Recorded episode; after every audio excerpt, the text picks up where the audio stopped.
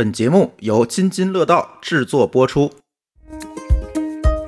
你有没有觉得，如果现在你没有一项擅长的运动，你好像都不好意思跟人打招呼，没法社交了。对呀、飞盘这个东西，它不只是兼具玩的功能，我是觉得它好看，就它很潮，你知道吗？现在玩飞盘还要请教练，而且还要花很大一笔钱，是干什么呢？要请一个摄影师跟拍。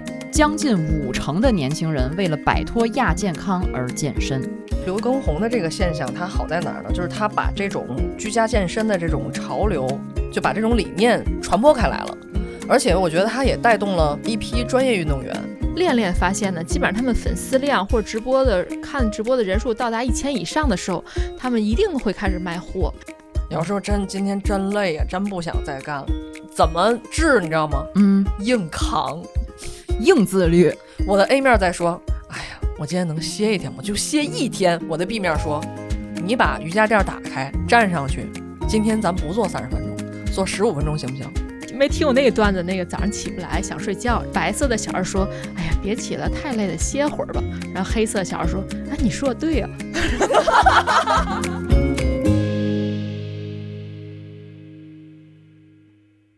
本期节目由 Keep Mini 动感单车赞助播出。Hello，大家好，终于又到了新一期的原汤化原食。我是梦想拥有马甲线和蜜桃臀，最近疯狂迷恋动感单车的阿福。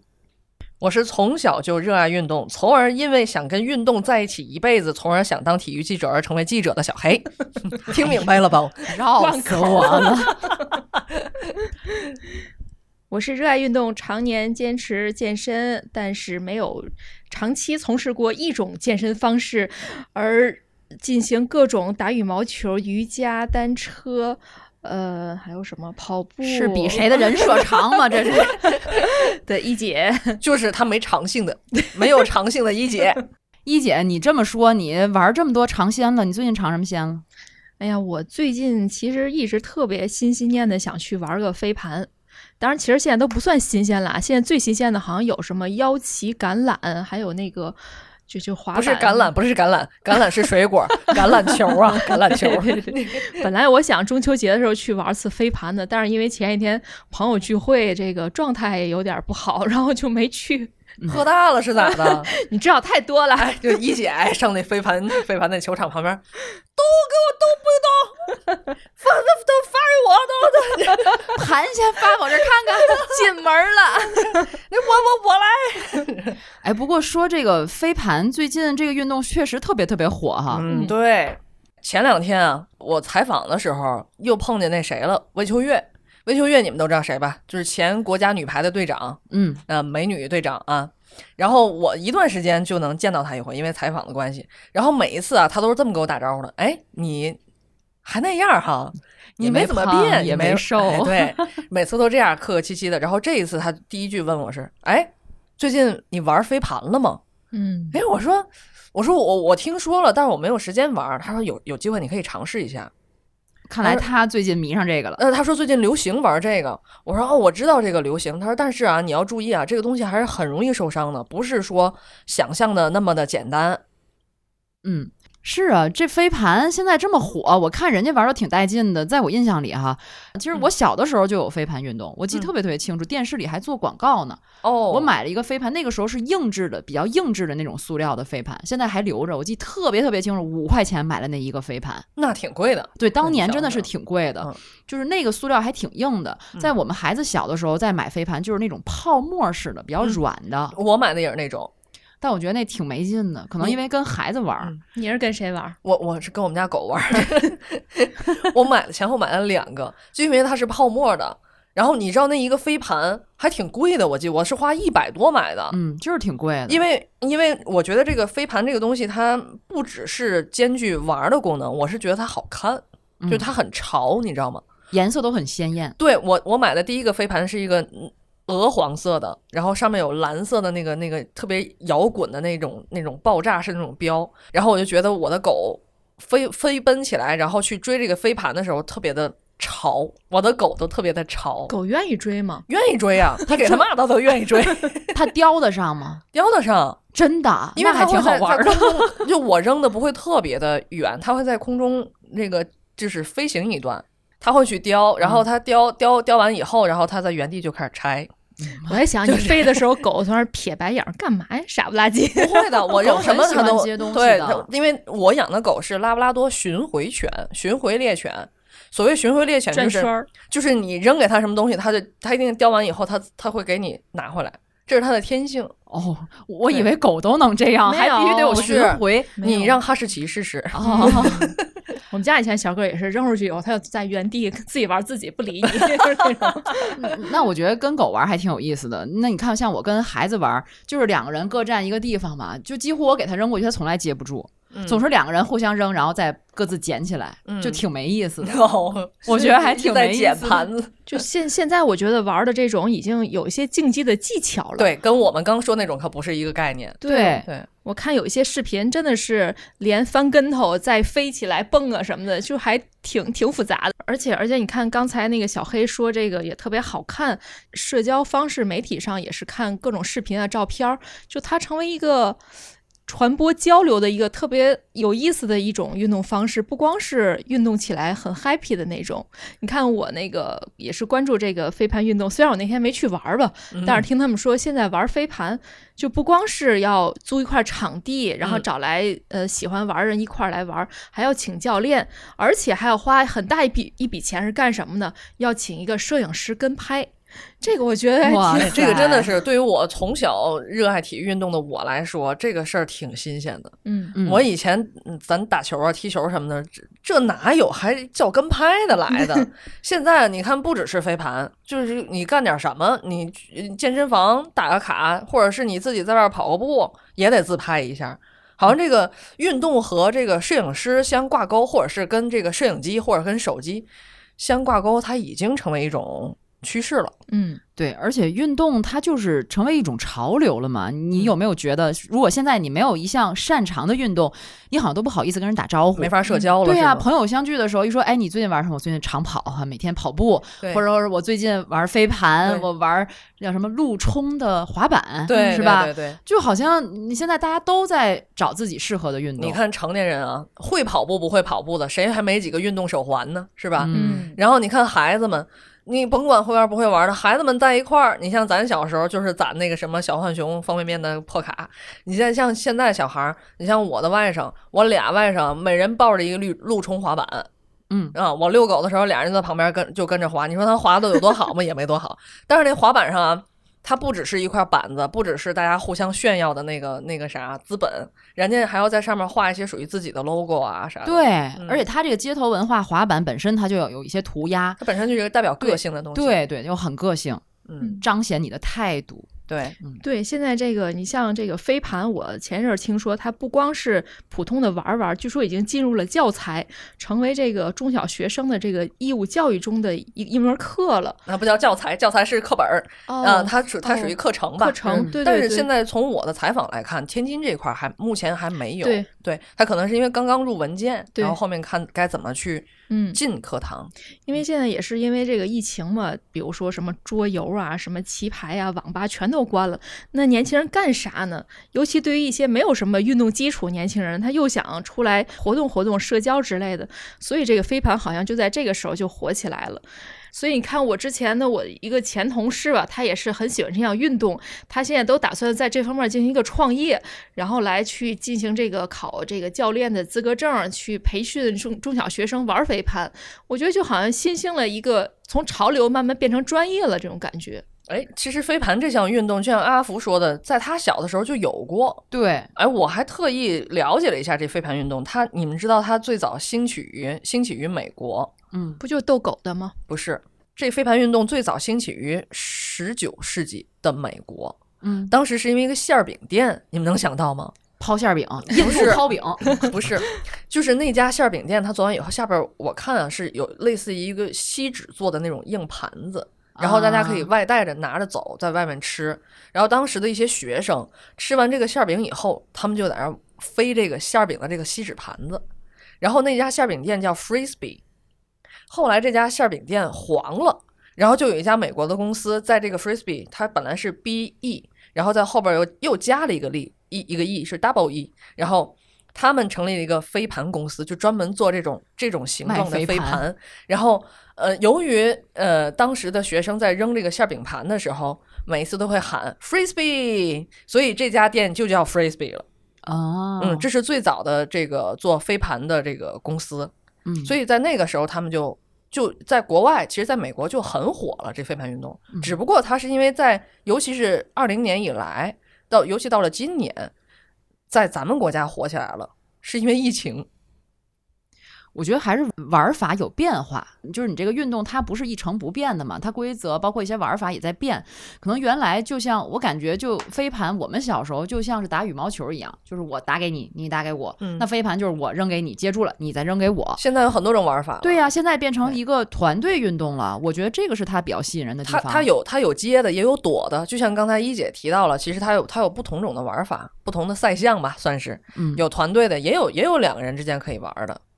正是因为就现在这种运动成为潮流嘛，也是有更多的空间能够给大家。你比如说这飞盘，不是非得小区里底下找块空地儿，而是现在有专门的这样的场所了。其实大部分人站的是足球场。哎，还有就是你看，像滑板，以前是这种属于极限运动嘛。我记得小的时候看电视，ESPN 里面会演一啊些极限运动，小轮车呀、滑板啊什么的。当时觉得好遥远，身边没有看到人没错儿。，但是现在就是不只是一些公共的户外场所，像有一些商场的外面，咱们这儿有一个商场外面就专门建起了一个极限运动这种小型滑板的公园，嗯就他给你提供一些专门的滑板的，像一些我我不太专业啊，这个坡道啊，那个叫碗，那个叫碗，碗是吧？嗯对，就是边儿啊对、碗啊、杠子呀大家大家能懂就行了。哎，就真的有的有很多年轻的一些，就我觉得这种还是二十岁上下的小伙子比较专业，感觉他们嗯玩儿的，然后而且要特别特别酷，对长得帅不帅无所谓，穿的一定要到位。松松垮垮那种。对啊，然后如果能行的话，这个脖子上还要挂一个耳机。典型的一个滑板青年的样子。，对对对，特别有活力。嗯，然后他们会在那个公园里玩儿，然后很多小孩儿看着他可能也会受影响。我觉得就我这种 中年人也看着觉得很带劲，可惜我我滑板上不去。哎所以我觉得就像刚才小黑说的，最早从这个玩儿。馅儿饼开始有了这个飞盘，其实很多运动都是从玩儿开始，然后慢慢嗯专业，慢慢进入这个奥运会，慢慢成为这个学生的课程什么的，然后但是又慢慢的回到普通人，又成了一种有规则、比较专业的玩法，最后还是在玩儿。对，而且今年的冬奥会嘛，也带火了冰雪运动。我觉得身边有越来越多的人去玩这个滑雪的单板，可能这个相对在北方，可能季节性会强一点嘛。只有冬天的时候，玩单板的人也特别多。你们刚才说的这些运动，包括街头的这些运动啊，滑板也好，冰雪运动也好，你们有没有觉得，就我从小我就运动，从小我就爱玩儿，爱打各种球，但是就这些运动我不敢接触。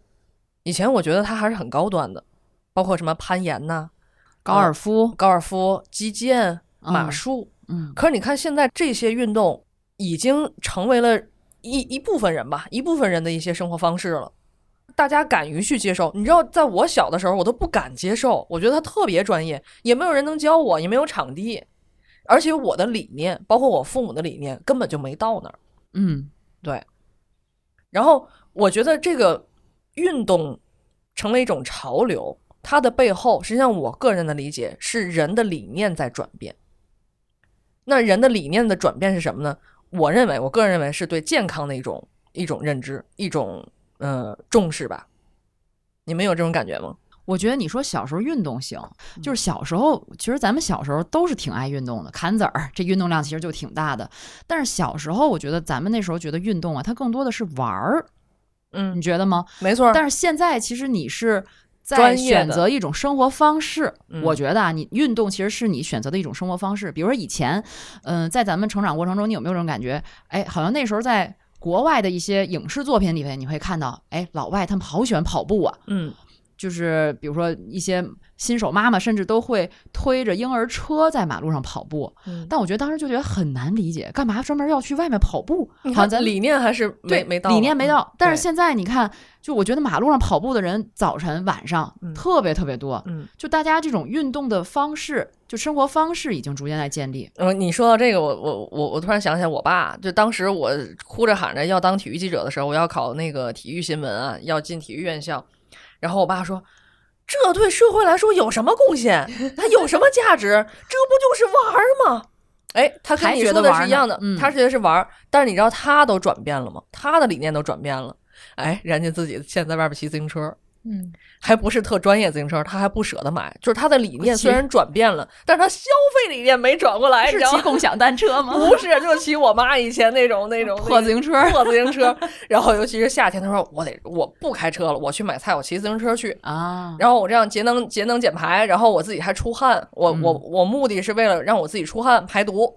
你看他理念转过来，消费理念转不过来。对，这个中国人吃饱肚子，其实也就近几十年的事儿，对吧？吃饱肚子之后，然后对，这个富裕的这个脂肪出来了，哎，我爸啊一直挺瘦的，他就今年夏天这肚子就起来了。我天，我觉得我我每礼拜回去一次嘛，然后我就看我爸这肚子，我都忍不了了。然后他从这个时候开始，就从这夏天开始骑自行车买菜去。所以还是身体给你的反馈，嗯对吧？有的时候就健康告急。之前你记得有一段时间，很多年轻人都是亚健康状态。我记得有过类似于这样的白皮书也好，或者是调研报告也好。呃，你别说这个别人了，就说咱们自己吧。最近咱们单单位里不是要体检吗？哎，我今天刚碰见一个同事，然后就在那儿说。哎呀，这到这岁数啊，我就害怕就是体检，不敢嗯去，就是害怕那些指标，什么甘油三酯啊，总胆固醇啊。反正我是连续多年的甘油三酯高，去年才刚刚降下去，哦，就跟开始运动有关系。就你真的在意这些指标，以前你年轻的时候不觉得，开始在你面前亮红灯的时候，你就没办法不去考虑，你必须要改变你的生活方式了。运动就是最简单的。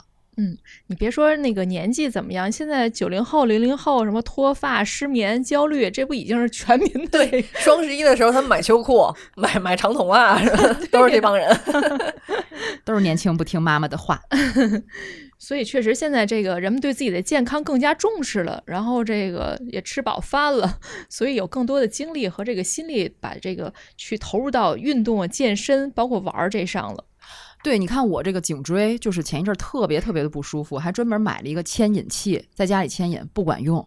后来我就看那个，就是网上有些视频，就教你怎么练习背部力量，你就跟着练了几回，我觉得特别有效果。哎，我我在抖音上刷到一个开背拳，回头我给你 告诉开背拳 开背拳就是打起来有点二，但是我觉得应该能开背。是有点跟那蒙古大汉呃摔跤似的吗？愣甩，愣甩胳膊。对，我记得以前上中学的时候听一个说法，就是说每天人们要至少运动半小时以上，就能够身体保持健康。当时觉得半小时很简单啊，你在操场玩会儿，课间休息会儿不也够吗？一个大课间二十分钟，对呀、而且大家就不愿在屋里待，就愿出去瞎跑瞎闹。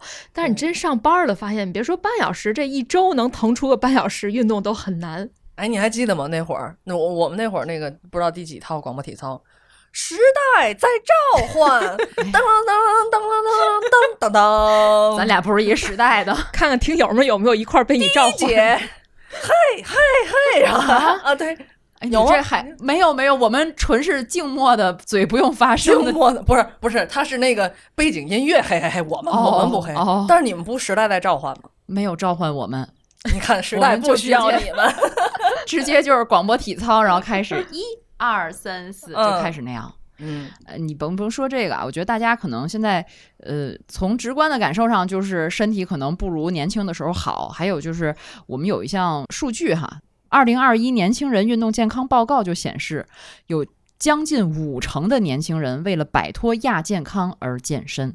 因为日常大家都是长期的伏案学习啊、工作呀，尤其像颈肩部位啊、腰部啊、还有手腕，总拿那个鼠标，鼠标手，嗯嗯，啊，年纪轻轻的，像咱身边的同事就有尿酸高的、脂肪肝的、对胰腺炎的，就我这么年轻，我属于最年轻的啊，咱单位了嗯啊，就就一大片那个那个什么，尤其是男生，就我说，那尿酸高嘛、对对对脂肪肝、胰腺炎，哎，而且像像像我老公他们不是那个神经外科大夫嘛，他就说嗯现在像什么脑梗啊，还有心梗啊，真的是年轻化，轻化有三十多岁就得这个脑梗、心梗还有糖尿病什么的。啊。哎，我们怎么感觉要跟带 卖药的似的？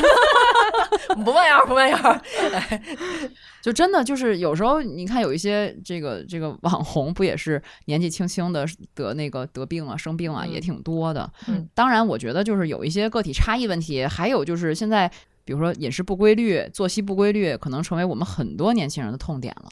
对，因为现在人们很少从事体力劳动，都是脑力劳动，坐办公室，然后长期的对着电脑，对身体都是有伤害的。而且最近还流行一个这个网上的一个说法，叫熵增，是一个物理学的一个概念，熵增高深吧？哪俩字儿？这就是一个火，一个商量的商，火字旁一个商量的商哈，，然后增加的增。嗯，就是说，嗯如果不与这个呃人体的自然衰老啊、机能退化做逆向的抗争的话，人就是会逐渐的去衰落的，是宇宙的规律。宏哦观的又就是宇宙也是慢慢走向毁灭的，但是你一定要去抗争，才能够商减。哦，商减，嗯哎，我这你知道你说到这儿，我忽然想到了之前看一短视频，就有一个九十多岁老太太，她每天就在家锻炼，然后锻炼靠什么吗？就是家里有一个大缸，嗯，就一个大水缸，砸现在已经缸嗯现在已经不用不用那个大水缸了，司马老太太自来水了嘛，她就拿那个大缸健身，就是各种就是围着这缸来做一些运动，什么举啊，什么压腿啊，什么这些。哦，那弄个窗台子是不是也行？所以长寿还是还是要 要多运动。那咱说半天别人了，咱仨就好是怎么着？这不说了颈椎不行了吗？你你看一姐想去玩个飞盘还喝酒去的，你说有诚意没诚意呀？只能旁观。我的心是在的。哎，那那你们平时在家都怎么，或者你们平时都怎么锻炼啊？我以前那各种球，我们家足球、篮球、羽毛球、乒乓球什么都有，网球我不会打，但是慢慢的也就不打了。你知道为什么吗？没人跟你玩了，对，你知道小时候打球的时候，尤其是这个足篮球、足球、篮球啊，它还是有身体对抗的，嗯，而且你组一个女子球队起来特别难，所以你只能跟男生在一块玩。慢慢慢到大学的时候，你知道到什么程度吗？我这边啪一接球，准备准备投篮，然后场上就有一个男生一会说让他投，然后他们唰 就后退，给我让出了半径一米的一个一个圈儿，让他投，投不进，没有任何人来拦防，是以为你投不进吗？不是，哦，他们就是我让你一个，照顾哦女孩儿，哎，我照顾你，或者是他们有时候打着打着，然后突然间他们想休息一下，就把球啪传给我了，你投吧。你知道有一种什么感觉吗？你瞧不起我，对，嗯就是你这种感瞧不起觉。我。嗯，但是你要真跟他们碰，你在空中空中你想起来跳起来接那个抢球的时候，你就被他们撞飞了。嗯，就确实还是你确实没没有办法差异你没有办法跟他们嗯在一块玩，所以慢慢我那篮球就在柜子里闲置了。而且这种东西就是一起玩才有意思嘛。哎，我买那篮球还挺潮的，是蓝色和红色相间的那种，特别漂亮，就没有机会展示了。哎，我觉得这个这个运动其实还是需要有伙伴的嘛。你对所以还得攒局儿，攒够人。所以后来再加上疫情，你看天津前段时间那个疫情还来自于一个封闭的足球场，然 后对对对，对，所以没办法了，那就居家呗。嗯，那居家健身嗯也有一个理念改变和接受的过程，嗯，尤其是像你像跟着 Keep 啊健身，嗯，它便宜倒是便宜。其实我之前也尝试去过健身房，健身房一去健身房肯定花大几千，对吗？可是后来你知道痛点在哪儿吗？一个是你得挪时间，专门挪时间要开车去，你还要停车，你还要计划好上午的工作怎么安排，下午的工作怎么安排，然后我中午怎么怎么能抽时间去，然后还还有要不要约着小伙伴，然后去了以后一定会有私教过来打扰你的节奏，然后我去了买。私教课是吗？对，然后我大概去了三四次吧，我就懒得去了。当时还没有疫情呢，然后后来有疫情以后，你就更费劲了。所以我有了这样的一个慢慢的一个过程以后，我就逐步接受了，我不得不，我一开始是不得不居家跟着这些视频做。可是我后来发现，练下来以后，我花了差不多半年的时间瘦了十斤。我当时确实是为了减肥，还真的瘦了十斤。巩固住了吗？呃，两年的时间停留在我最后减下来的那个那还那个状态。挺好的。对我也嗯后来也没怎么特别的那个大大运动量的去练，但是我一直保持一种状态。嗯，最关键的是它便宜啊，十九块钱一个月。你想，我那健身房那几千块钱扔进去了，没见效果，可是这个东西它见效果了，而且一开始我也觉得有点枯燥，就像你说的瑜伽什么的，然后后来我发现它那里边有有真人代练。就是早年间那会儿刘畊宏还没火呢，那会儿周六野你们听说过吗？没有，你看，你就直接说吧。就是像周六野这种，然后还有那个你像 Keep 他们自己培养的一些这个教练啊，他们有一些录播课，也有一些直播课。哎，我就是跟着他们练的，我觉得也不枯燥。他也是每一节都是不一样的操，不一样的动作，哎，效果还就不错。嗯，反正我是我是足篮排这种的，我就上体育课的时候打过，之之外还真没打过。但是网球、羽毛球我是去学过、去玩过一段时间的。嗯这个吧，就是需要租场地。其实，在疫情之前，我还真的每周都租场地，就在咱们单位后面有个羽毛球馆，我就每周末都去打一场。但是那个就得攒人儿，对建个群，对吧？你得人多了，然后然后人少了你没意思，人多了吧你又打不上，你跟一个小时场地可能轮不上几回，所以这个也也挺烦恼。后来呢，我就我老公就说你就跑步吧，你看人周围我们家那边有一个特别大的生态公园，然后说你就跑步去吧。哎呀，我觉得跑步真的是挺枯燥的一件事儿。有的人可能觉得跑步挺好玩儿，他就一边听着音频啊，看着听着播客，客，听着圆灯晃眼神儿啊。那得但是动脑子。哎呀，我真的跑了两次，我觉得哎呀太难受了，就是嗓子有一种火辣辣的那种感觉，是不是跑太快了，节奏不好？反正就是跑完了，我觉得不太适合我。而且就是之前不也有一些社会新闻报道出来，夜跑还挺危险的吗？对你像我身边有个朋友，前两年他其实特别爱运动，每天晚上都在他小区附近跑步。结果那天就是在他已经结束跑步了，马上要过马路回家了，在红灯的十字路口，从那儿等这个灯变色的时候，一辆这个呃汽车是一个酒后驾驶的一个司机，就把他给撞飞了。就是幸亏他还有点运动的基础，他的这个肌肉力量还可以，只是伤了尾椎尾骨。非常危险的，所以从那以后他也再也没有在夜跑过，所以我也就理解为什么很多人夜跑他穿那种亮的衣服反光的，对他真的啊是危险，就不是说多此一举，它真的是危险。那得穿那个在高速上就是给大家摇灯那个这这儿前方修路对而且你就算穿了，你赶上这个喝多了的司机，你就躲都躲不开，还是挺危险的。嗯而且有时候出去，像我们骑行也是要戴那个头盔，后面带闪灯的。嗯，就是你前后其实都得给给给别人给驾驶员提示嘛，对因为有时候晚上真的看不清。嗯有一次我也是拐到我们家那个小路上，其实有路灯，但是它比较暗。我拐过来以后，忽然有一个夜跑的人，吓了我一大跳。嗯幸亏我的速度比较慢。嗯，尤其你玻璃在没擦的时候，我就特别容易。嗨，你怎么知道我车总是脏的？我也这样。呃，而且有时候你跑的时候还戴耳机，对你戴耳机你就听不见环境音嘛。嗯，我觉得反正就像阿福刚才说的，就经常自己健身就容易觉得枯燥，跑步也好，或者说什么游泳啊、健身什么的，就是人的这种自律坚持下来还是挺难的。我一般就是玩儿玩儿就换一样，玩儿玩儿就换一样。你像我也去这个健身房运动过，然后也骑什么那个单车，包括我们家还专门买过椭圆机。然后我现哦在这一阵儿开始练瑜伽，就是我会通过变换方式来让自己坚持运动。就是这是我就对自律唯一能做的，我觉得，就不然的话就这已经很不容易了。这叫什么？这叫喜新厌旧型自律。反正就一直练着呗，对对对，就别闲着，就是。对，其实小黑刚才说那个健身房，我以前确实办过好多次卡。嗯，我真第一开始办的时候，我就觉得也许是，哎呀，我可能有点远，开车每次还得停找地儿停，车，这都是特别麻烦。对，后来呢，我就在我们家附近找了一个，而且我还拉着我老公一块儿去，我们俩还办了两张卡，完了，损失更大了。开始觉得两个人一块儿去，后来就变成两个人一块儿懒，嗯就你去不去嘛？哎，说下回吧。你说哎，你去不去嘛？下回吧。其实可能没有他，还去了。要不说你们是两口子呢，拉一块儿去了。哎呀，反正就是后来我我后来有段时间，就是去年不是咱节目里我也说了嘛？我老公过生日的时候，我送给他一辆自行车，嗯嗯，然后我有时候就跟他一块儿骑去。但是我没有自行车，我只能骑共享单车。然后我跟他完全是不一样的速率，你知道吗？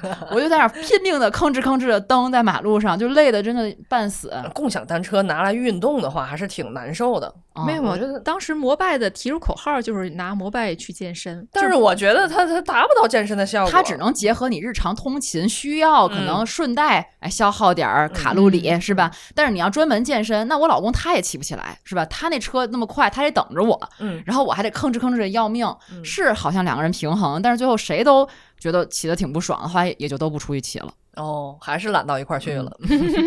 但是我觉得骑车还是挺好玩的，就比较嗯适合我，因为跑步我有时候真的就是跑不好，就膝盖疼、哦脚踝疼，哦，就是就是我觉得就不太适合我。我现在就是骑这个动感单车，嗯，哎，动感单车你们知道吧？嗯，哎呦，挺健身累的。房里有，对，我觉得挺累的。每次教练就像那个打了鸡血啊，对，我那 倍儿讨厌那种，我就练了一次就瘫了，就觉得 我那种环境对于社恐来说特别不友好，你知道吗？我就我进去我都不敢进去，这帮人干嘛呢？都这样，而且一般健身房里那还都是特别黑，跟对对对迪厅似的，还有点闪光。对，然后我觉得必须都得嗨起来，都得，然后我就我就缩在那儿，我就不敢不敢。哎，但我骑的你知道，就是那个 Keep Mini 动感单车，嗯就是这次的也是咱们甲方吧，嗯，给给我寄了一辆，而且你说好巧不巧的，哎，这怎么就进广告了呢？这是 这段是广告啊。但是我我是真心的体验了一段时间，好巧不巧，大概在八月底的时候，就是我住的那个小区就封了。哎，恰在当天晚上封之前，下午这东西到货的，你知道吗？哎呀，你你想，像我们两个这个还挺懒的，但是我真的是在家里封着，你没什么事儿可做，就骑骑吧。嗯然后哎，一一骑还挺带劲的。嗯就我开始也想象，就跟就跟你说的那个健身房里那种动感单车似的啊，就特别激烈啊那个，但是实际上并没有。嗯我觉得整个骑下来还是挺好玩的，就是因为骑行本身它就很容易入手嘛。你说谁不会骑个车呢？是吧？就算不会动感单车，他又不用在马路上走，他是定在那儿的，哦，对吧？哎，对我那天去你们家看来着，我们当然嗯没时间体验，我我以为它还会有一点动静，但实际上是没有的。嗯就是人上去以后完全没有动静，完全不会给楼下造成干扰。对，它还挺安静，而且我觉得骑行其实还挺容易入手的嘛，主要是这项运动，嗯就它不会对你关节造成伤害。你知道一开始给我吓着了吗？就是他嗯那个、阿福那个车啊，就他那个动感单车，他那个座位和前面那个把手是完全在一条水平线上，几乎是一条水平对线。我没敢吱声。我就跨上去了，然后我的屁股 就将将够着一点尖儿。我说这咋骑呀、然后阿福在厨房喊：“那是我老公的身高。”嗨，我心想，我一一米六八的身高跟一米八六的比什么呀？对对对，因为它是一开始你一打开这个，就它有一点特别好的，就是 Keep 它不有软件儿嘛，嗯就是你一下子就要联网，先做一个设定，它会有一个视频指导你，告诉你这个座椅调成什么高度。哦座椅你知道调成什么高度是舒服的吗？其实包括你日常如果骑行这个在户外骑行那种公路车或者山地车也是这样的，你那个座位是你的腿平抬起来，就腿平抬起来，哦膝盖嗯就是这这怎么说呢？高抬腿这动作吧，相当于你抬平了之后，你的那个座位是跟这个腿的位置是平行的就可以，这高度是这个就可以。哦所以你当时那个肯定是高了，对我我老公那个高嘛，嗯对，这样就不会伤膝盖是吧？对对对，嗯这样呢是在你脚蹬到底的时候，基本上你的膝盖还是处于一个微曲的状态，嗯你不能伸直了，或者你脚尖够着了，嗯这都是不合适的。这些教练都会在一开始那个视频里指导你，哦，我觉得很专业。然后包括他那个车把，你要根据你的座位调好了以后，高一拳。其实日常你骑自行车，包括你骑共享单车也可以这么调，嗯嗯嗯，对吧？你调成这种就是比较符合这种运动的骑行的这样的一个位置。嗯像你们家四口人，这个每个人身高都不一样，就得按不同的人来调。呃，对，每次要调一下。嗯但是我闺女骑不了，因为他的身高实在是太小了，嗯他还到不了这个年龄。哎，所以看这一则广告来的就是这么样的恰到好处，这都是也一切都是最好的安排，这都是我们的缘分啊！我们原汤化原石终于可以不用再为爱发电了，在阿福被封控前的几小时，我们原汤化原石终于可以开始看见回头钱儿了。别拿呀？就一辆车先来了。反正就是，我觉得就有了这个之后，我们家现在变成开始就我一个人骑，你知道吗？别人就看着觉得新鲜，哎呦，我这骑的面红耳赤的每次。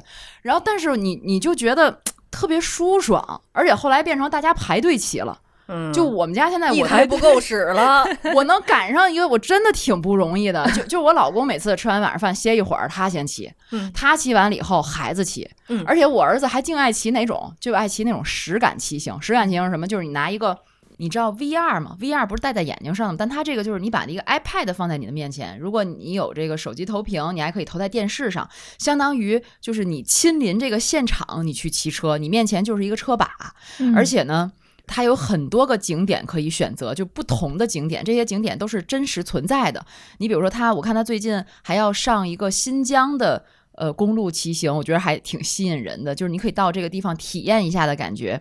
而且在骑的过程当中，你真的感觉是在上坡，这个时候阻力就它就加大，因为它是自动调阻嘛，智能调阻，你就感觉阻力在加大的时候，这个景观也变成了你在上坡，而且就在下坡的时候，你的你的阻力就自动变小，而且你骑得越来越快，你骑得越快，你的画面推进的速度就越快。它这是通过联网，还是说就有电就行？就是你联网嘛，嗯你联网 iPad 联网之后，它就实时的这种智能的调节，这种包括画面，包括阻力，而且有时候你知道吗？就是如果你有余力。呃，它一般会给你在这个区域设定一个你的踏步的步频，比如说六十到九十次。但是，一旦你总是超过这个上限，或者是在上限上半部分来徘徊的话，它就会给你自动加阻力。嗯这样呢，让你始终保持在它适当的这个步频上，但是根据每个人的能力情况给你调整。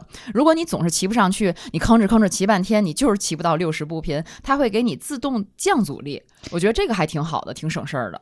感觉就像那个大型游戏机，又能看到这种景色，还能去运动，还有这个实时的伴随感，就那种身临其境，是吧？对，实时给你，你这会儿上坡了，好阻力啊，加大一下加到十几的阻力，那是相当相当累的，你就跟真的跟上坡上冲冲刺一样。但你下坡的时候又极爽，极轻松，一下腿部就放松了，阻力就调下来了。要不你儿子喜欢跟你抢呢？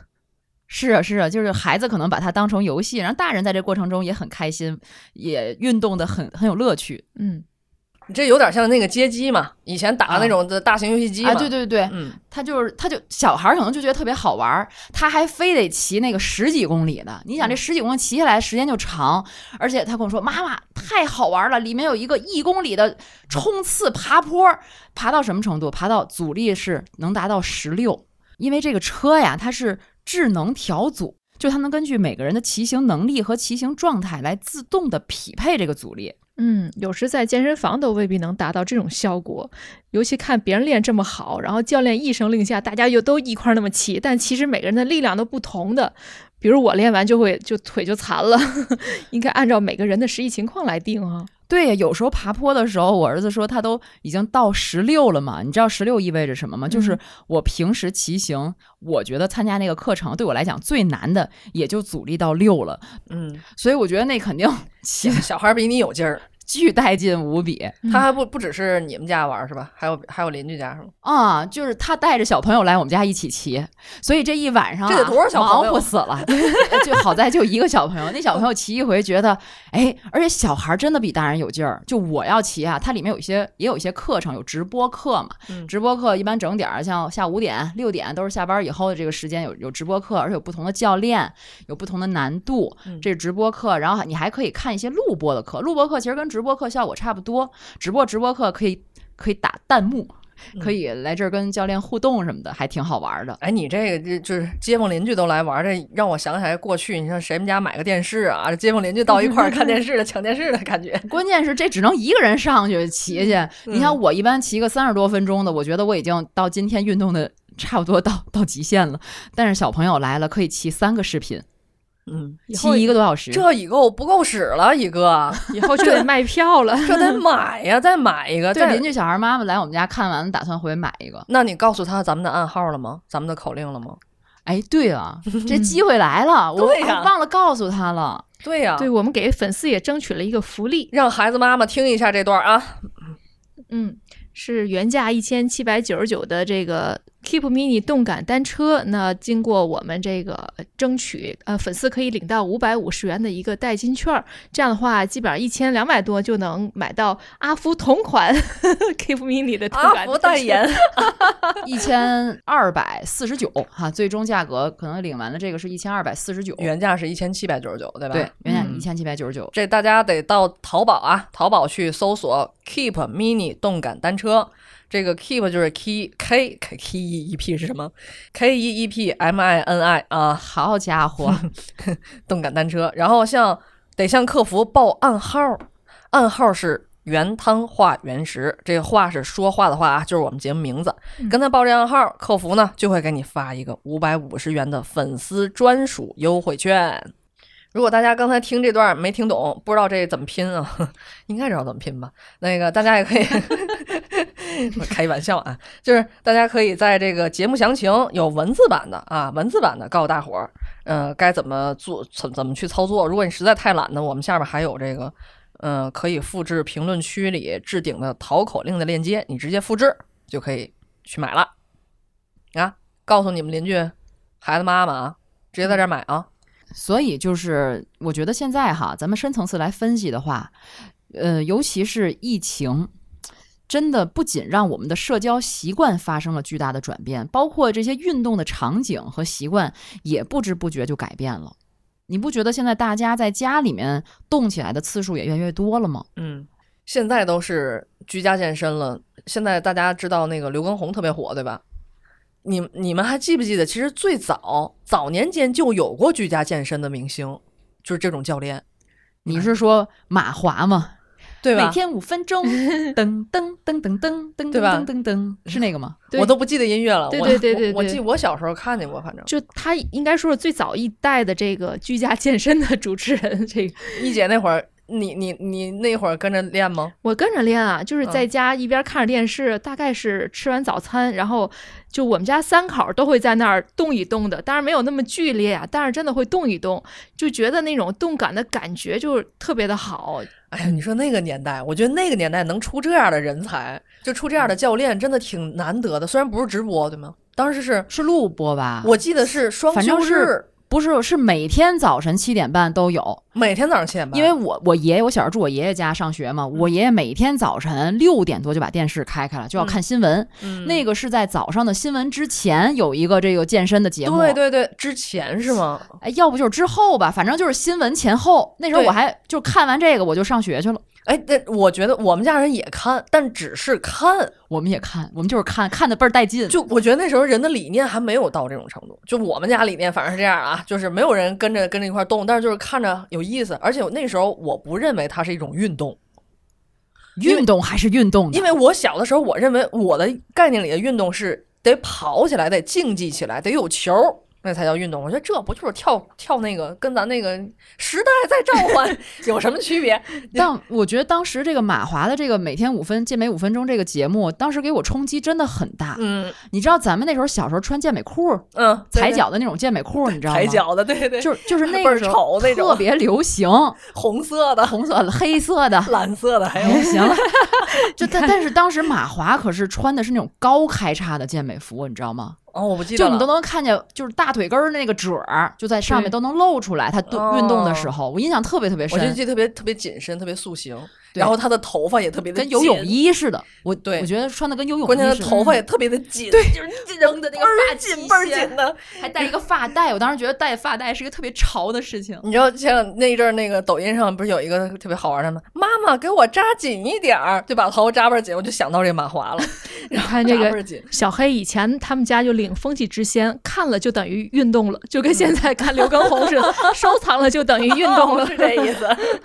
对，话说这个健美五分钟这栏目啊，当年还是九三年吧，嗯，开始在中央二套播出，真的是太火了。嗯呃，马华也可以说是中国第一代的健身网红了。那个时候，好多人真的早起第一件事情就是打开电视，一起跟着马华做健美操。当然，小黑是跟着看。对，我就看那时候叫什么马华女孩儿，嗯，包括后来还有一个练瑜伽的，也是从电视里第一次看到，哦，原来还有这种健身方式，甚至都不知道他在干什么，只是静静的、非常安静的配乐，然后在一个山山崖边儿上配着夕阳在那儿运动。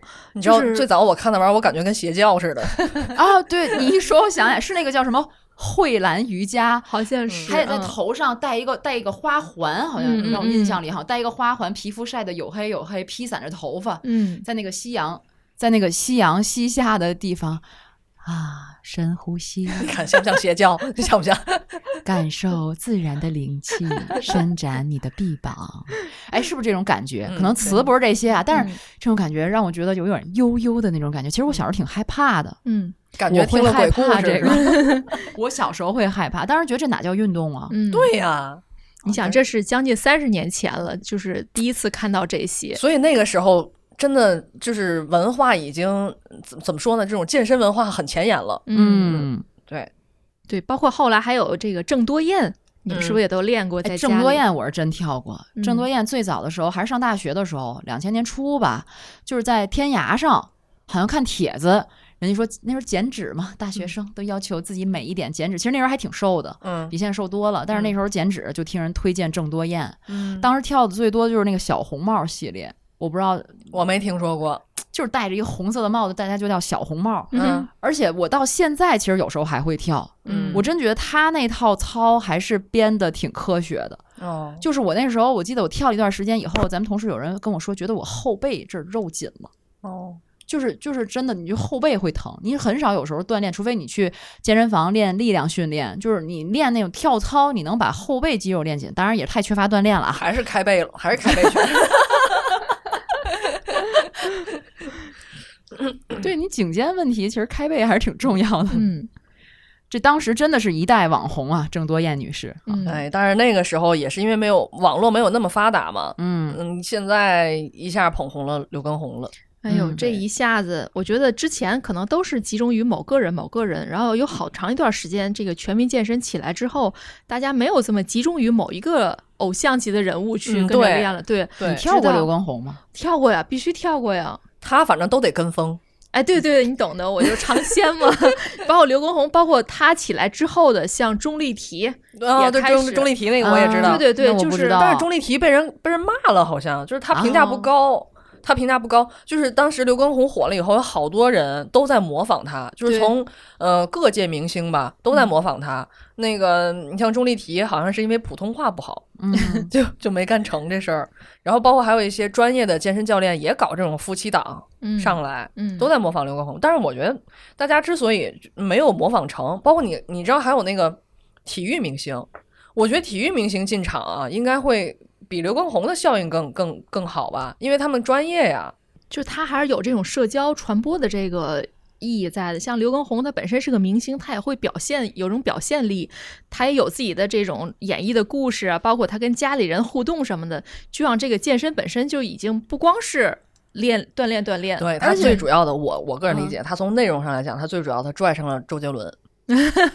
哎，可是我觉得刘畊宏他还是有资本的嘛。你看他那身腱子肉，是你你记得在周杰伦最初火的时候，其实刘畊宏就是他作为他的好朋友，他们那会儿一参演他的块儿拍 MV 吗？拍那个，他甚至拍那个电影头文字 D》，那时候我就挺喜欢刘畊宏的。但是当年那个时候，像刘畊宏这样的肌肉男还不是特别流行呢，嗯，是，对不对？是在两千年初的时候，嗯，那会儿周杰伦最火的时候，两千零一还是两千年的时候，那时候嗯我觉得就是肌肉男还没有那么火。嗯那时候一提阿诺德斯瓦辛购，就都是那种终，结者的姿态嘛，嗯。就是那样子，好像不是像现在是对于就是我觉得线条肌肉会会大家认可度那么高。嗯。但是你看，现在刘畊宏在跳，我不知道你们跳过那个直播的吗？我之前就听说这特别火，特别好奇，因为我是周杰伦粉嘛，哦。嗯然后然后特别好奇，但我是一个没有抖音的人，你们知道，嗯，然后我就去视频号上看别人的那种，好像录屏是什么那种的吧，嗯我也跟着练过。你是跟跟抖音有仇是怎么的？哎下一个就不行了。咱这手机手机该升级了，空间不足，真的是空间不足。为了你的偶像，你都不愿意下一个。可说呢。哎，反正我当时跟着那个视频练，我感觉就没有这么大的意思，是不是？是不是直播会好玩一些？对对，啊，这个嗯，就他他直播中，他不光是从那儿跟你练练练，他会有很多互动，比如他跟他老婆会说一些他们平时的一些生活的趣事，然后包括互相去开玩笑，嗯，然后再跟网友去互动，就是他有很多就是叫什么，也不叫闲言杂八，很多趣事在夹杂在里边，就你会就会觉得这个时间过得也很快，而且他又加上周杰伦的歌，你听着也觉得好像在哎欣赏音乐什么的，就他已经不完全是一种纯粹的健身了。其实我觉得刘畊宏的这个现象，它好在哪儿呢？就是他把这种居家健身的这种潮流更加的呃扩散开来了，就把这种理念传播开来了。而且我觉得他也带动了，呃，带动了一批专业运动员。你看，呃，过去我做体育记者的时候，我们经常关注啊，像一些运动员，大家也都在讨论，嗯，就很很多退役以后过得很惨嘛，嗯，就是甚至卖奖牌，哦，呃，然后就是找不到工作啊什么的，嗯也也也不知道何去何从。呃，我觉得反而刘畊宏的这个现象，他带动了很多的这个专业运动员进场了。是你周围有吗？有啊，嗯，有啊，你比如说魏秋月嘛 他也进场了，他也进场了，但是哦他他呢是自己在，呃，他比较适合于你这种没有抖音的人，他主要在微信的视频号，嗯、微信视频号你可以看，然后他会做一些注一下。哎，他会做一些这个动作的一些讲解，在家怎么居家健身的一些动作讲解，嗯他也会做。然后你看过去啊，他们这种运动员，嗯，退役以后，他们去向很单一，一般就去体校。嗯，或者是那个现在有一些青少年培训什么的，我看对，青少年培训，因为为什么去青少年培训呢？因为体校现在也在缩水。嗯，还有一些进了这个大学，进大学的那就是香饽饽了，那相当好了体制内了，嗯、然后还有一些就是留在队里做助理教练，嗯顶多就是这些，感觉嗯没有什么太多的，或者进体育局。嗯嗯、但是你看现在就是他们也纷纷进场了，包括苏炳添。哦，苏炳添，苏对，苏炳添也进场了，还有这个像冬奥会当时特别那个火的葱桶组合，呃，那个花滑花滑运动员，嗯，然后还有这个任子威，就是这种短道速滑的运动员，是吗？嗯，都进他们都进场了，他们只不过没有没有掀起那么大的浪花，我觉得是这是他们的短板，就是他们专业，但是不知道该怎么营销自己。嗯对，就他们做这个，其实我觉得属于小菜一碟儿了，很简单。当然嗯，了，你看那个东京奥运会刚结束的时候，他们不是要所有运动员都要隔离嘛？回国隔离期间，每一个运动员都开过直播，嗯，都录过小视频，就告诉大家该怎么健身，或者是我自己在那儿怎么做俯卧撑啊什么的，我录成小视频。当时你知道多火吗？很多人都在围观，嗯，说明大家还是需要这些专业的运动员来入场的。对别管他们火不火，反正带动起来，大家都在家里开始锻炼了。嗯，对啊，嗯，所以这是一个好现象。是，但嗯是专业的教练，我我不知道啊，反正我觉得不一定适合线上教学。怎么哎说呢？嗯因为在二零二零年初那时候咱疫情嘛，嗯日常我跟一姐我们会组合去健身房有那个小团课，类似于我们会做这个这个这个这个锻炼。然后当时二零二年初健身房不都关了嘛，然后教练就在抖音上开了直播了。嗯他开直播就是带着我们一块儿，哎，做一组这个十五个，咔，他也跟人一块儿做，因为他直播他做的比我们带劲。嗯就以前我们在健身房里头啊，是我们那儿吭哧吭哧吭哧，互相比拼着做，然后教练在旁边就数着数着，或者是告诉你时间到了，休息几分钟什么的。嗯这次看直播觉得太 太舒服了，太爽了，我练不下来，教练那频率我哪跟得上啊？他就吭哧吭哧在那儿练，后来我练着一半，我就开始坐那儿欣赏他练，终于报了这个仇了，就觉得终于我在这盯着你练。你知道这这类似于什么吗？就类似于正常的，就是咱们学生上课一样，上网课跟在教室里上课，它就是不一样。老师他不知道你学到什么程度，嗯嗯所以真正能在直播的环境下做教学，就是正常的语数外教学也好，还是体育教学也好，他还得会教。嗯，对对对，嗯包括我这个前一段也是跟着这抖音在每天练瑜伽。我后来我之所以跟他练，就是觉得他就基本上，呃，每个时段你都可以搜出一个正在直播的练瑜伽的教练，我觉得这还挺方便的。然后我就在家练练练，发现呢，基本上他们粉丝量或者直播的看直播的人数到达一千以上的时候，他们一定会开始卖货。哦，然后这个这个也是戳中了你的心巴呀！哎呀你那么爱买的人，但是我是好好，我是想好好锻炼的这个时候？此时此刻我是想锻炼的，然后吧，练练就开始，比如卖过牛奶，卖过、啊？对他不光卖健身器材，健身器材哦。我觉得还好，卖过牛奶，卖过什么牛肉干儿、葡萄干儿，什么维生素 C，就他要是卖奶茶，你就忍不了了。哎呀，但是我跟你说，他的这种卖货的带动力真的很强，因为你跟他嗯。健身的时候，你就会有这种信任感，并且可能是放松啦，然后觉得哎，给自己犒劳点儿，喝点儿什么，吃点儿什么。你知道这这是什么心理心理这个这叫什么心理现象吗？是因为他练的这么好，他就这么瘦，他身材这么好，他说他吃的这些东西，嗯那你就会跟着他买。对对，会有这种，而且你说像牛奶这种家里就常备啊，你本来也要买，他那个再有优惠，你还不如就买一个了。对，而且我还觉得，哎呀，总跟人家练一分钱没花过，是不是得贡献一下？这就是社恐，你知道吗？这就是觉跟社恐该怎么逛街一样，他网上他也这样。对，所以我就觉得，哎呀，也也也挺烦的，就是你还得去不停的要要看这些东西。嗯，那你有没有买过后悔的？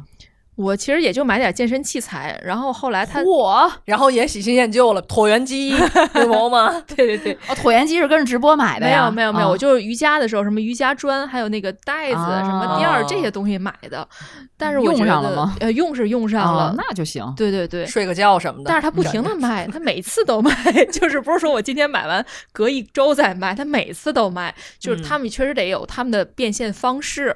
你想，他毕竟他不可能是啊，对吧？用爱发电啊。对，或者是说？好像说到了我们，但是我我真的不是说那个怎么说呢？不是说我要卖卖货啊，嗯可是我真的觉得，就是我们家反正最近这两周有了这个单车，确实每天大家就是家里人都动起来了。你又要进广告了是吧？其实我不是特意要进的，就是就是你说到这儿了，我就觉得，嗯，可能以前比如说我跟着手机或者 iPad 跳个操啊，有时候我就上爱奇艺是吧，嗯看个视频，也不用花钱买什么会员。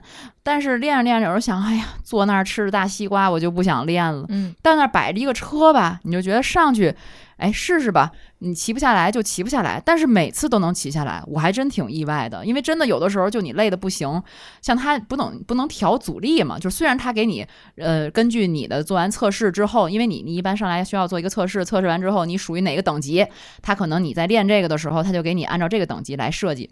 但是你真的可以在受不了的时候调小一点阻力，我就经常这么干，但是你就会坚持下来，你就特别有成就感。哎但是你你你说这个这个这个单车啊，它比较安静，我觉得它解决了居家健身的一大痛点。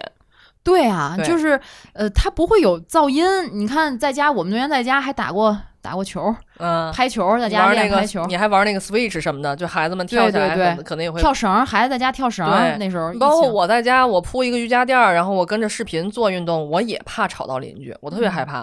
嗯然后你知道，我跟你讲一个故事啊，就是我有个朋友，他这个绝了，你知道吗？他呀在北京，当时他在北京，嗯，现在已经回老家了。然后当时呢，他正处于一个感情的低落期和一个工作的低落期，也处于一个失业的状态吧。然后整个人呢就就就丧了，然后这一丧呢，丧了仨月，又是疫情期间，他也也省得出门了。就丧这仨月呢，他每天啊睡觉不规律，吃饭不规律，他运动倒是规律，你知道吗？跳绳儿，他上跑步机，哦那可是跑步机有声音是吗？对有声音常大，哦对，那个你知道跑起来咚咚咚咚的声音，人家每天十一点上去，晚上十一点上去，好家伙，他还真没考虑，他没想到那个楼下的事儿，他就没想到那儿，你知道吗？他也不是故意的。因为大家都居家了，然后，然后那个他就受不了了，每天晚上十一点上，嗯然后就开始跑，结果他自己在家，你知道他待了仨月，你知道吗？就没出门儿。然后那个吃饭啊什么的都是靠人家往往往家里送，然后等他等到他三个月以后，他出门的时候，发现门口有个纸条，这纸条是楼下邻居贴的，就那意思，能不能不要晚上跑步什么的？你说这好玩，这邻居也是够社恐，你敲个门儿啊，对吧？你说他也不是故意的，他说：“哟，这时候我才发现这张小纸条都过去仨月了呢。邻居是不是搬家了？可说呢，我心想这邻居怎么过的呀？也没报警。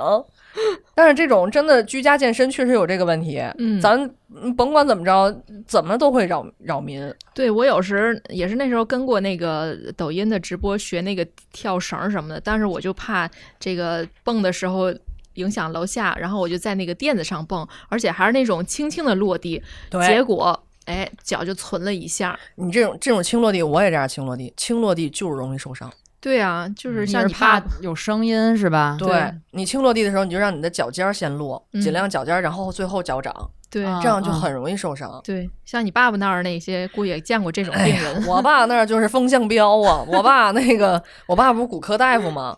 然后他出门诊的时候，他他说最近这两年就是去看那个，嗯，跳绳受伤的人特别多，就就是都是在家里跳绳，然后那个伤的都是膝盖那个半月板什么的。他说这个非常难好，嗯就时间会很久很久恢复的。然后他这段时间也没法运动了。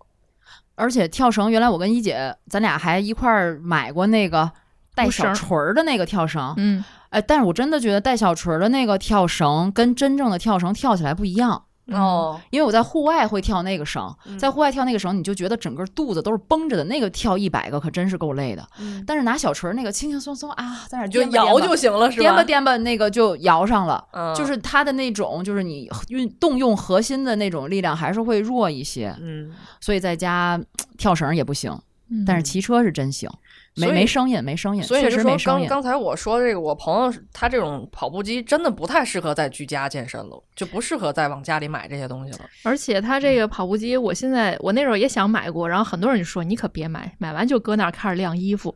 你的椭圆椭圆机是不是也这样了？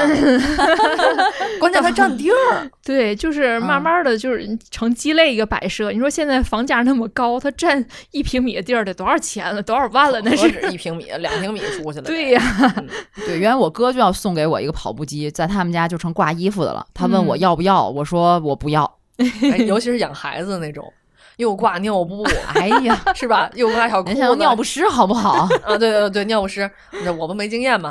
反正跑步机在家成鸡肋的情况，我觉得还挺多见的。嗯因为你按看闲鱼上一搜一搜，一大把嗯，都是卖跑步机的。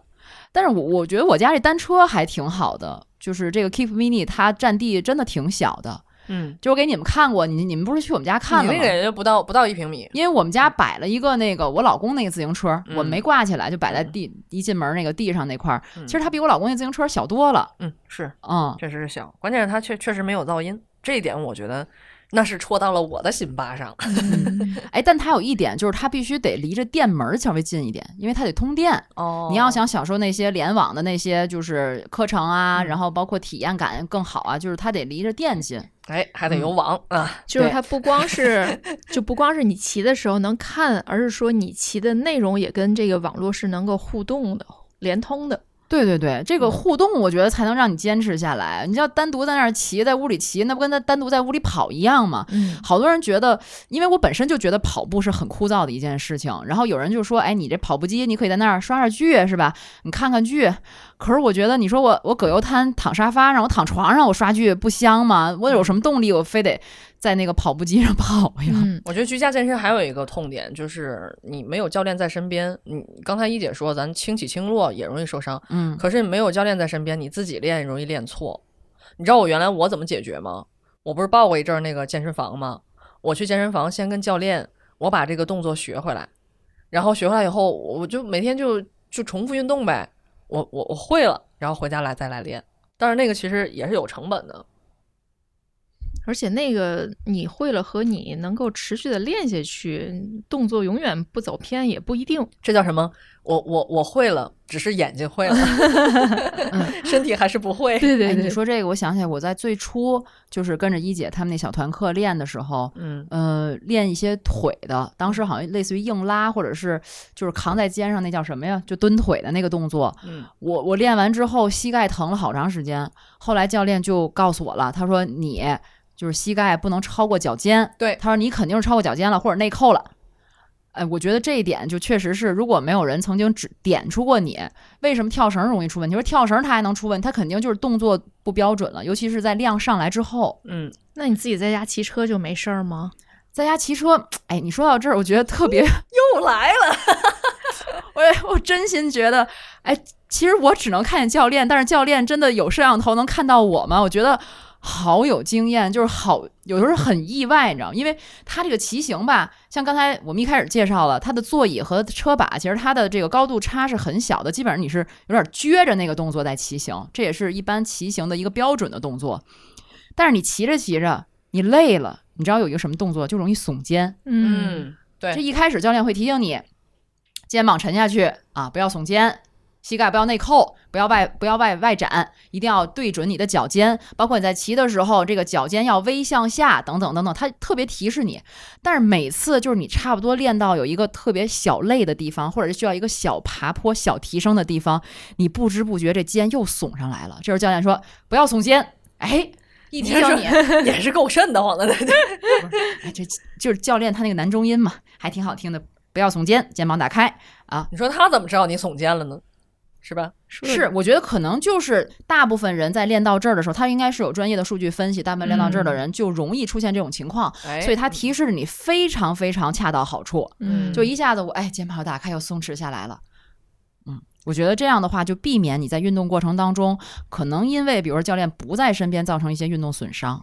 对，就是运动损伤还真是挺普遍的，就是有的时候觉得好像耸个肩或这个脚稍微怎么一下无所谓，但其实这个伤害就在平时。对呀、你想，你每天骑这个三十多分钟下来，你膝盖如果长时间内扣的话，就会疼。嗯，嗯，对，其实你们说都对，但是反正对于我来说，能够自律的这个长期坚持某项运动还是挺难的。对你本来你就喜新厌旧 就好像这个懒癌，这个还是挺难去治的。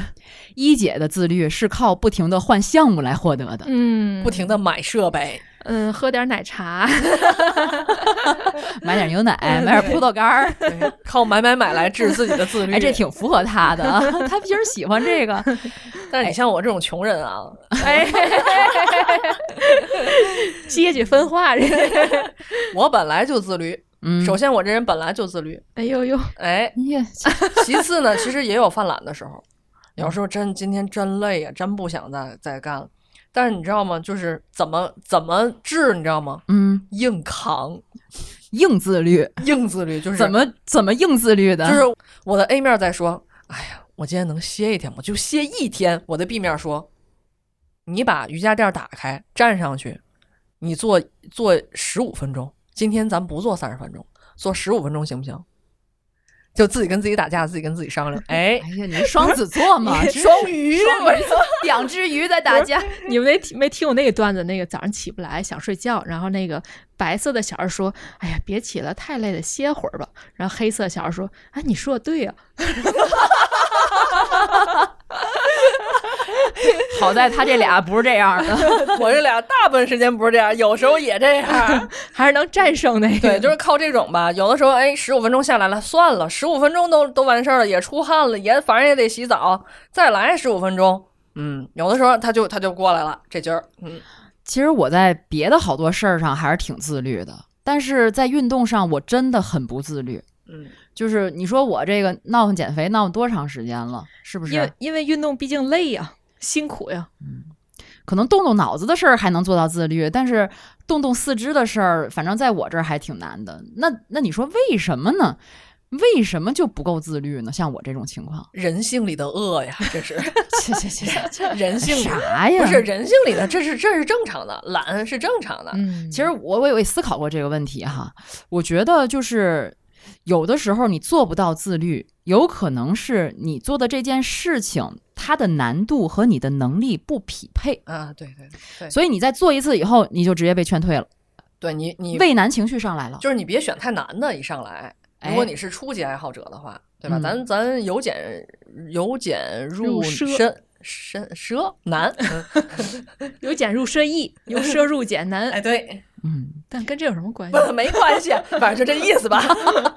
反正就告诉你，就是慢慢来。嗯，就是就是从那个简单点儿的起步，是吧？，对对，嗯，比如说我骑车的时候，我就先骑那个新手课，嗯。新手课时间短，难度低，我就比较好坚持下来。还有就是那个可以找点自己感兴趣的，你比如说，嗯就像你，你对瑜伽不感兴趣，我对瑜伽也不感兴趣。但是，比如说你你对刘畊宏感兴趣，你对马华感兴趣，你就选他们，对吧？我对周嗯六爷，我看这人顺眼，我就选他。嗯嗯，就现在的选择还是挺多的。哎，你知道说到这儿，我插一嘴啊，我在那个 Keep 那个，你知道有一个那个练上肢力量的，嗯然后他是练练斜方肌的，他教斜方肌的人特别多，然后就我就选了其中一个，正好他是个天津人，哦然后那个那个天津说相声，说相声对，然后他不是说相声，但是他用天津话给你讲，他说他也说了这么一句，那个练斜方肌的人教练，那个那么多，为嘛选我？我告诉你，哎，跟我练还能听相声，真的多哏儿，自己还给自己捧哏，对对对，我觉得就是选择一个你喜欢的人带着你玩儿也哎对对对挺好的，就选啊就是选你喜欢的，嗯。嗯，他就他就容易了，嗯，哎哎，我最近跟着那直播课，我就开始发现有一个特别火的教练，我开始没跟他练过，我就不明白为什么大家喜欢跟他练。我跟他练一回，我刚开始觉得他好油腻啊，就是说话特贫气。但是后来我练了几回，练了一圈儿之后，我发现我也好想跟那个教练练，让你觉得很轻松。就是你在练的这个，比如说三十多分钟、四十多分钟，然后你就觉得特别快就过来了，特别快乐。嗯所以锻炼呢，你还得选一个让你觉得特别开心的人跟他一起练。嗯，然后另外就是你得选一个觉得练着特别开心的项目，是吧？你看看多卷呢！现在健身教练都得打造人设了，你说说？对，而且我还是觉得跟伙伴们一块儿练更好。包括我们平时去健身房也好，嗯在家练也好，就是你比如说我在抖音上跟着这个视频直播练的话，有很多网友在互动，我发现哎，原来我不是年龄最大的，我也不是 我也不是练的最差的，然后那个我也不是天天买买买的，然后 就大家互相鼓励着，感觉还挺有意思的。这是什么？黄健翔说的那句：“你不是一个人。对对，就是这样能陪伴着，然后鼓励着，然后这个解解闷儿，这个很快也就把这个运动坚持下来了。嗯，所以我就特别喜欢直播骑行嘛。嗯就是直播骑行的时候，大家在那儿打弹幕，你知道吗？特别好玩儿。嗯然后不停有人说我要死了，就是就是，然后我觉得哦，别人都坚持不了，我得加把劲儿。但是我我的成绩真的挺差的，就每次就好几千人在那一块儿骑，我最好成绩也就到四百多名。哎，你刚开始嘛，嗯我觉得运动，嗯、它给你最大的快乐的是，当你运动了一段时间以后，你上秤的这一瞬间，你就觉得一切都不是问题了。哦，你不是每天称啊，我不是每天称，每天称你会有挫败感的。憋着劲儿。你要过一段时间一称，然后你啊发现了你身体的变化以后，你上称之后，你发现数据发生变化，其实你也能发发现你身体的变化了，包括你穿衣的变化，别人看见你说你这个状态的变化，嗯，这个时候你就不会再不自律了。嗯，嗯就有动力了哈。嗯，哎，有的时候还有什么有动力？比如说买一身特别好看的或者喜欢的运动装备，是吧？衣服，嗯一姐买买买吧。嗯，其实我我我对这个运动装备倒一般，但是我就是他平时卖那些吃的喝的，我经常哎 给他下单。呀，因为我告诉你，这就是一姐说的熵增，哎，他就是还用运动，一边增一边减，我真是。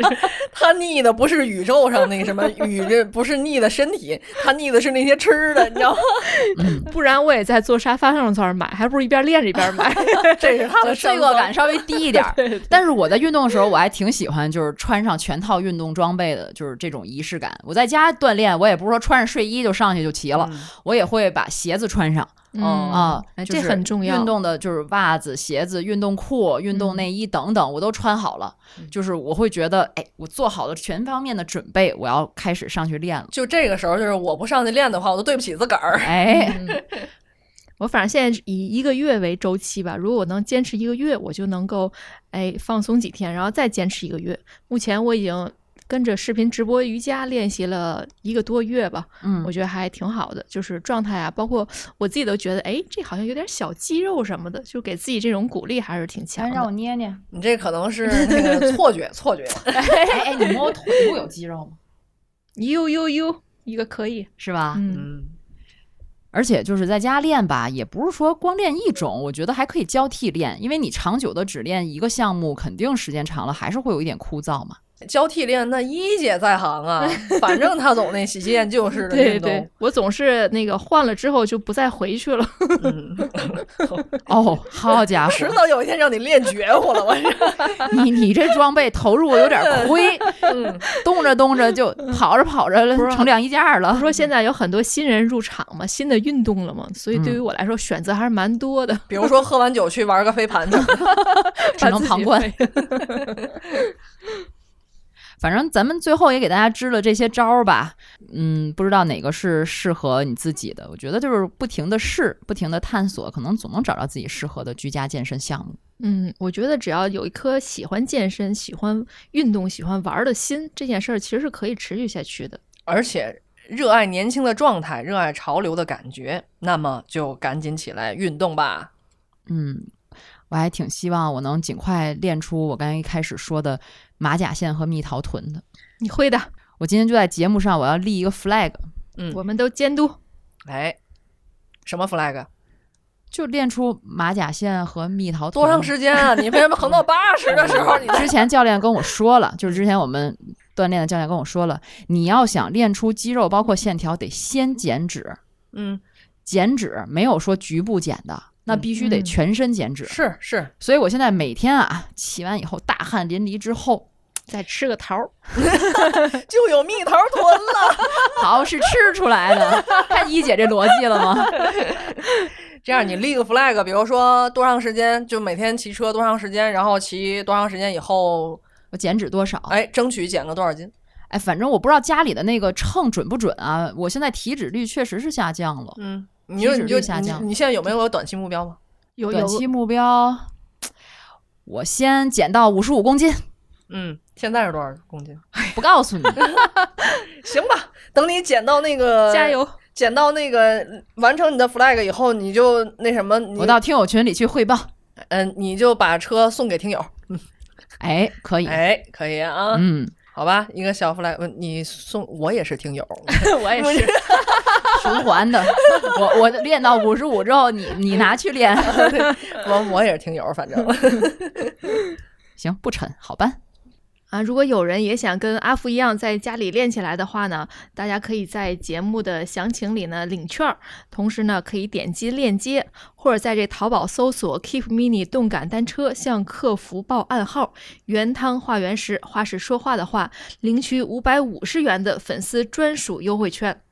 如果说大家刚才没有听清楚啊，就在那个节目详情里边看文字版，然后嗯文字版里里呢也有这个淘口令链接，大家直接复制这个就行了，比较方便。嗯对，让我们居家把肉甩起来。练起来！也希望大家能够支持一下我们原汤化食，好不容易 好不容易卖一把东西，买点儿吧，咱还。不要这么卑微好吗？其实我觉得挺合适的，其实下来一千出头，嗯，真的挺便宜的。我买那个椭圆机还两千多，还不带电的。你看一姐又要买了。一姐先先领个五百五的券儿去。好，如果说大家也想像阿福一样练出蜜桃臀啊，买桃找我，买桃